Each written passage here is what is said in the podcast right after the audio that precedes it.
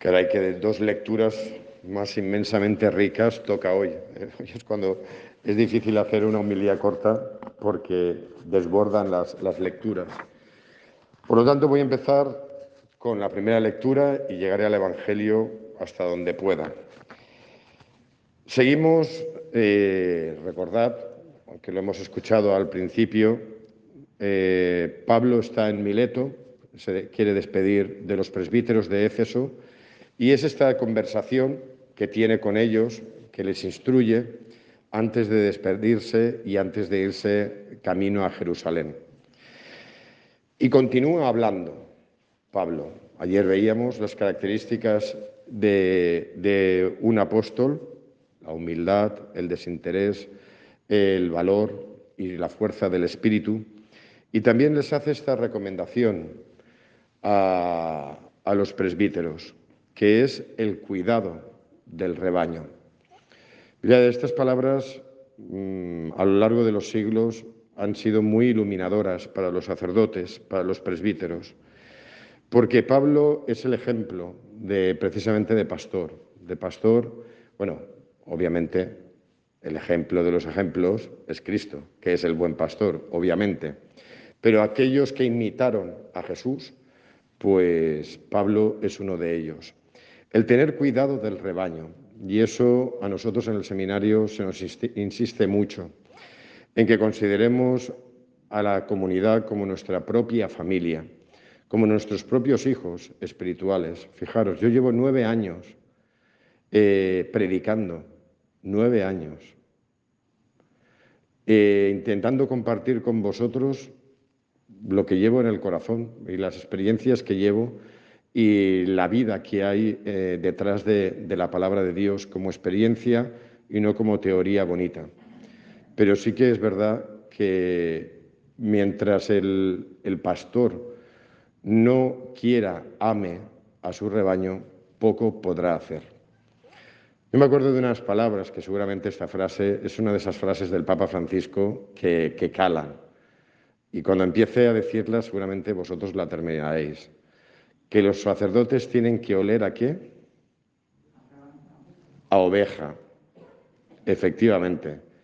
Eh, es lo que Pablo les está diciendo, con otras palabras, pero es lo que Pablo les está diciendo a los presbíteros. Pero yo añadiría algo más. No basta con que el pastor esté dentro de las ovejas y huela a oveja porque está con ellas. Es que las ovejas también tienen que querer oler a pastor. Esto no es solo tarea del pastor, sino también es tarea de las ovejas. Porque el pastor se tiene que impregnar de la vida de las ovejas, pero las ovejas se tienen que impregnar de la vida del pastor. Si no, el pastor se convertirá en una oveja. Y esa no es la idea, sino en convertirnos todos, de alguna manera, en pastores. También habla Pablo de los peligros. Fijaros, ya estamos aquí alrededor del año 57-58, unos 20-25 años después de la resurrección. Y ya habla de esos peligros, porque ya los ha vivido Pablo. Por una parte, los que desde fuera amenazan la auténtica y verdadera doctrina. Desde fuera esos ataques que van diciendo que todo es mentira, que esto es un absurdo, que intentan minar nuestra fe y que con todas sus lógicas y con todos sus razonamientos, y como no, con sus propias ideologías, intentan minar nuestra esperanza para llevarnos a no sé, dónde. Porque si uno empieza a analizar lo que el otro te ofrece, te ofrece vacío, totalmente. Ese peligro seguimos y siempre lo ha tenido la Iglesia a lo largo de los siglos. Y esta comunidad en concreto, este rebaño de Dios, está amenazado constantemente. Entre otras cosas porque nos pasamos más horas delante de la televisión que delante de la palabra de Dios. Por lo tanto, dejamos que influyan en nuestra vida quien a nosotros nos da la gana. Pero cuando están todo el día taladrándote con un montón de cosas, nuestra fe se va minando si no la refuerzas con la verdad. También advierte de los de dentro. Y fijaros, incluso de entre vosotros surgirán algunos que hablarán cosas perversas para arrastrar a los discípulos en pos de sí. Esto ha pasado a lo largo de toda la historia. Y mirad, yo siempre os lo he advertido. De lo que yo os digo, si no es, no está corroborado por la palabra de Dios, no me hagáis caso. A mí ni a ningún cura. Por eso os insisto tanto, para poder tener criterio de discernimiento, el que vosotros mismos os introduzcáis en la Sagrada Escritura. Porque si no, os pueden, os puedo, vender gato por liebre. Tenéis que tener ese criterio de discernimiento. No se trata de, no estoy de acuerdo con el cura. No, no, yo no estoy hablando de eso. Porque muchos por esa puerta entran con sus ideologías. Y al final quiere que el cura, desde la palabra de Dios, le diga lo que quiere escuchar. Y aquí yo no me he hecho cura para deciros lo que queréis escuchar, sino para discernir sobre lo que Dios nos dice, nos guste o no nos guste. Y si va en contra de nuestras ideologías, que suele ir, pues no es que lo ha dicho el cura, es que lo ha dicho la palabra de Dios. Vuelvo a insistir, lo que yo diga vale un pimiento. Si no está corroborado y confirmado en la Sagrada Escritura.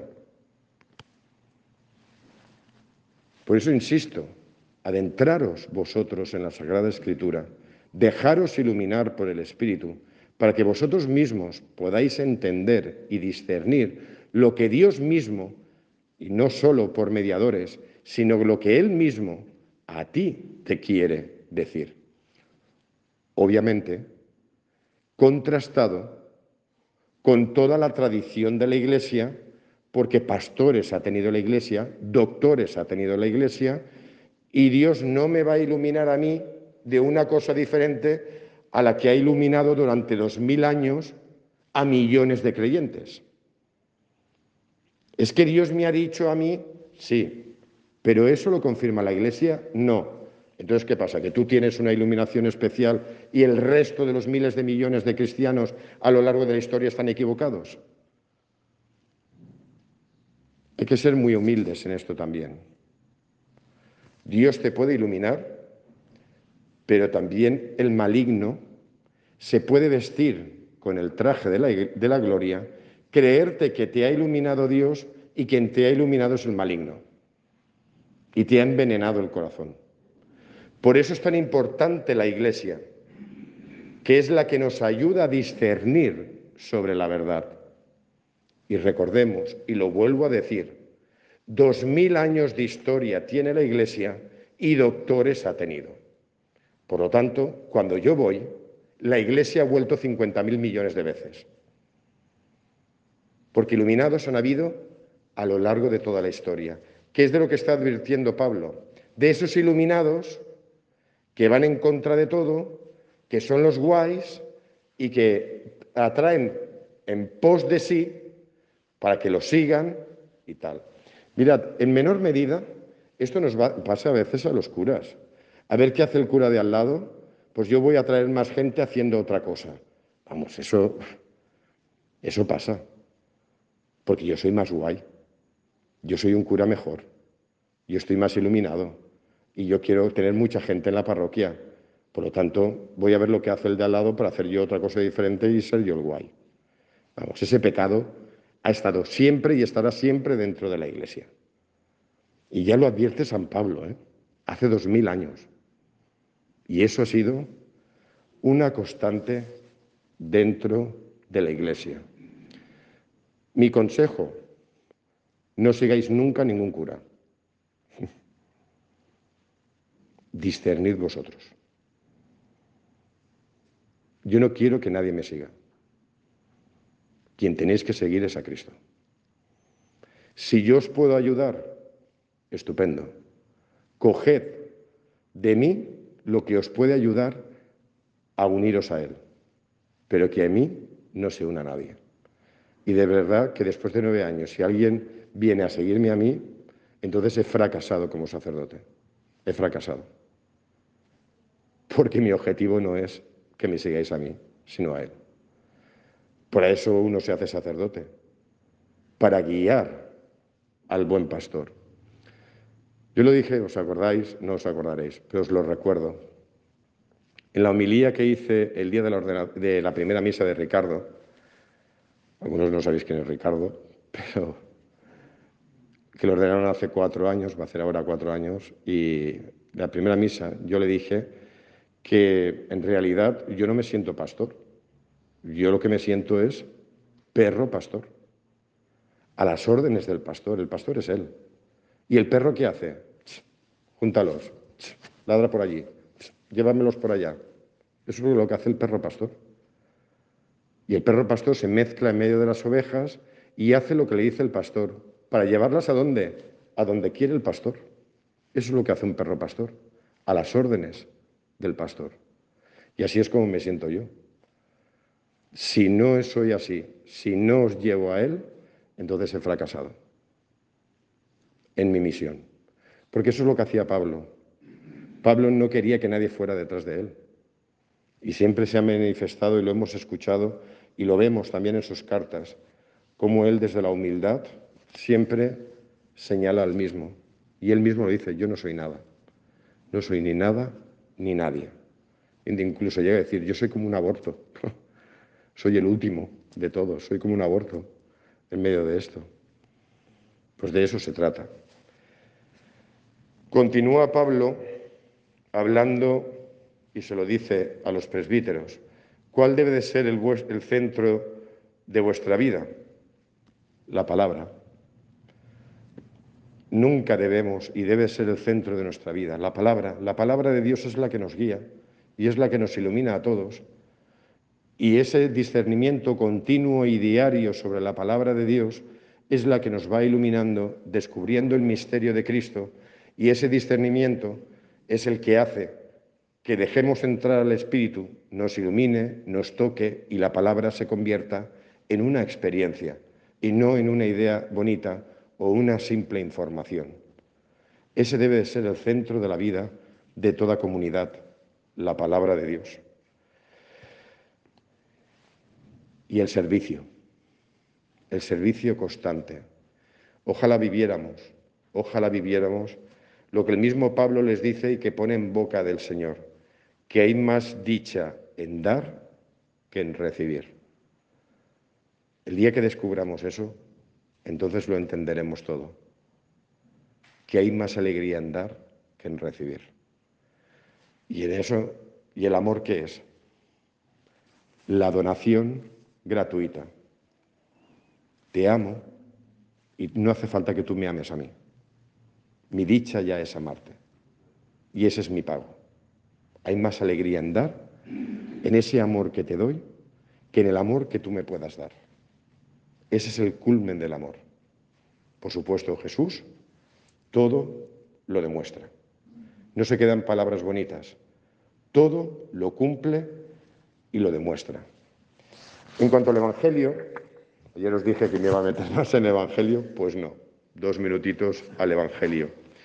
Solo una... Es que Pablo dice básicamente lo que hemos escuchado de la oración sacerdotal de, de Jesús es guárdalos en tu nombre. ¿Qué está pidiendo Pablo? Pues que Dios proteja a los que tiene. Fijaros, dos detalles. No son de este mundo, pero están en el mundo. No quiero que los saques del mundo, quiero que los libres y los guardes del maligno. Somos ciudadanos de este mundo, no somos ciudadanos de este mundo. Y uno eso es lo que descubre por medio de la fe que esto no es mi casa. Estos años que yo estoy viviendo aquí, en este mundo, esto no es mi casa, no es mi hogar. Mi hogar, estoy caminando hacia, hacia mi hogar. No soy ciudadano de este mundo. Dios no me ha creado para quedarme en este mundo. Soy ciudadano del cielo. que tengo que peregrinar en este mundo para llegar a mi casa, porque esta no es mi casa. Y en este camino me encuentro con un montón de gente, con la que se llama mi familia, con mis amigos, con un montón de gente, pero vamos todos caminando hacia el mismo sitio, al hogar común. Pero esta no es mi casa. Y lo tengo clarísimo. Y cada vez lo tengo más claro. Y cada vez camino con más esperanza hacia mi casa. Y cada vez, precisamente por la palabra, por la oración, por la fe, por el Espíritu, uno va descubriendo que este no es su lugar. Porque nuestra alma anhela mucho más que lo que vivimos aquí. Y lo último, aquí dice santifícalos en la verdad. La traducción que yo utilizo dice conságralos a la verdad. Es que cuando uno descubre la verdad, obviamente por el Espíritu, uno consagra su vida a la verdad. Y esa consagración a la verdad es nuestra fe. Esa fe que hace que entregues tu vida a aquel que tiene palabras de vida eterna. Lo escuchas, lo obedeces, le sigues, porque Él es tu pastor. La consagración a la verdad, que no es solo de los sacerdotes, sino de todo el pueblo de Dios. Descubro la verdad y a esa verdad me uno. Y como digo muchas veces, yo no tengo la verdad, vosotros no tenéis la verdad. La verdad es Él. Y a esa verdad me adhiero. Y a esa verdad me consagro. Una verdad que no es mía, sino que me uno, la acepto y me uno a ella. Yo y vosotros. Que Dios en su inmensa misericordia continúe iluminándonos para que podamos ser una comunidad unida en una misma fe una misma esperanza y el reconocimiento de un mismo Dios, el reconocimiento de nosotros como hermanos y mirando juntos al mismo sitio, que es a Cristo, podamos hacer de este camino que nos conduce a la casa del Padre, podamos hacer un mundo mejor de lo que es. Que así sea.